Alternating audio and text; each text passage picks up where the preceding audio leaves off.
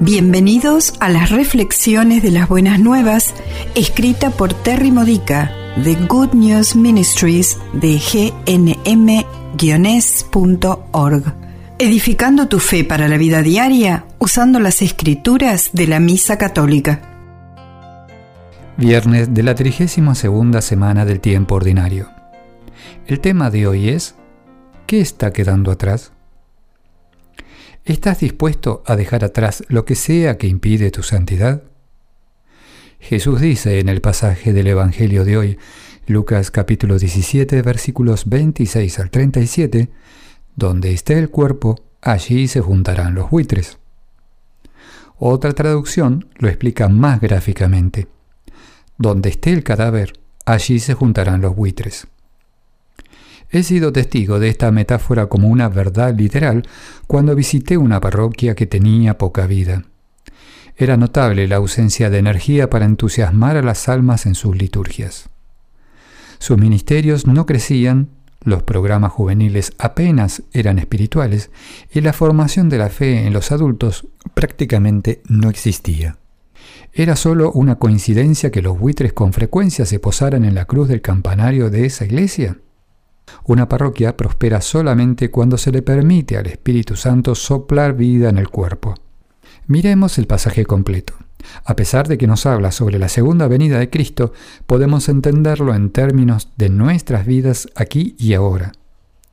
Algunas personas serán llevadas a una vida de santidad, mientras muchos alrededor de ellas serán dejados atrás.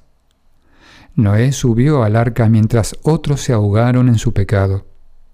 Lot fue rescatado del mal de Sodoma, mientras los otros habitantes fueron destruidos por causa de ese mal. Y tú, que estás siendo llevado a niveles más altos de espiritualidad y hacia una amistad más cercana con Dios, lamentablemente tendrás que dejar atrás a algunos miembros de tu familia y amigos que rehusaron poner toda la energía en la oración, la formación de la fe y la llamada a la santidad.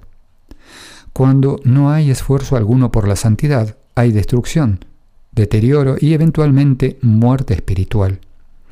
El camino de la santidad es una vida de muchos desafíos. Es mucho más fácil ser arrastrado en la espiral descendente del pecado y las adicciones.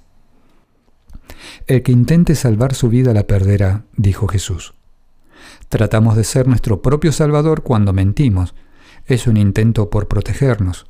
O engañamos para darnos una ventaja injusta cuando elegimos los placeres del matrimonio sin el compromiso del sacramento matrimonial.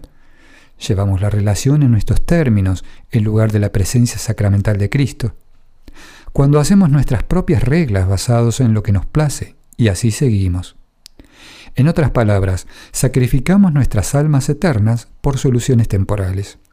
El que pierda su vida la recobrará, dijo Jesús. Perder nuestra vida en Dios significa abandonar nuestros intentos de querer ser Dios y dejar que Él se haga cargo. Solamente cuando aceptemos que la realidad de sus caminos, leyes y ejemplos de amor son mejores que los nuestros, podremos encontrar la vida de Dios llena de paz en medio de las dificultades y tentaciones. A Noé le costó una vida normal construir una loca arca lejos de cualquier océano y perdió su hogar y sus campos y amistades por entrar en el arca. Lot igualmente perdió todo al dejar Sodoma. ¿Qué se te está pidiendo que dejes atrás? ¿A qué te estás aferrando y qué tienes que dejar atrás antes que sea muy tarde? Esta ha sido una reflexión de las buenas nuevas de Good News Ministries de gnm-es.org. Para más edificadores de tu fe, o para conocer más sobre este ministerio, ven y visita nuestro sitio web. Encontrarás reflexiones para recibir por correo o por mensaje de texto, retiros en línea, recursos de oración y mucho más para ayudarte a conocer el amor del Padre, para acercarte más a Cristo y ser lleno del Espíritu Santo.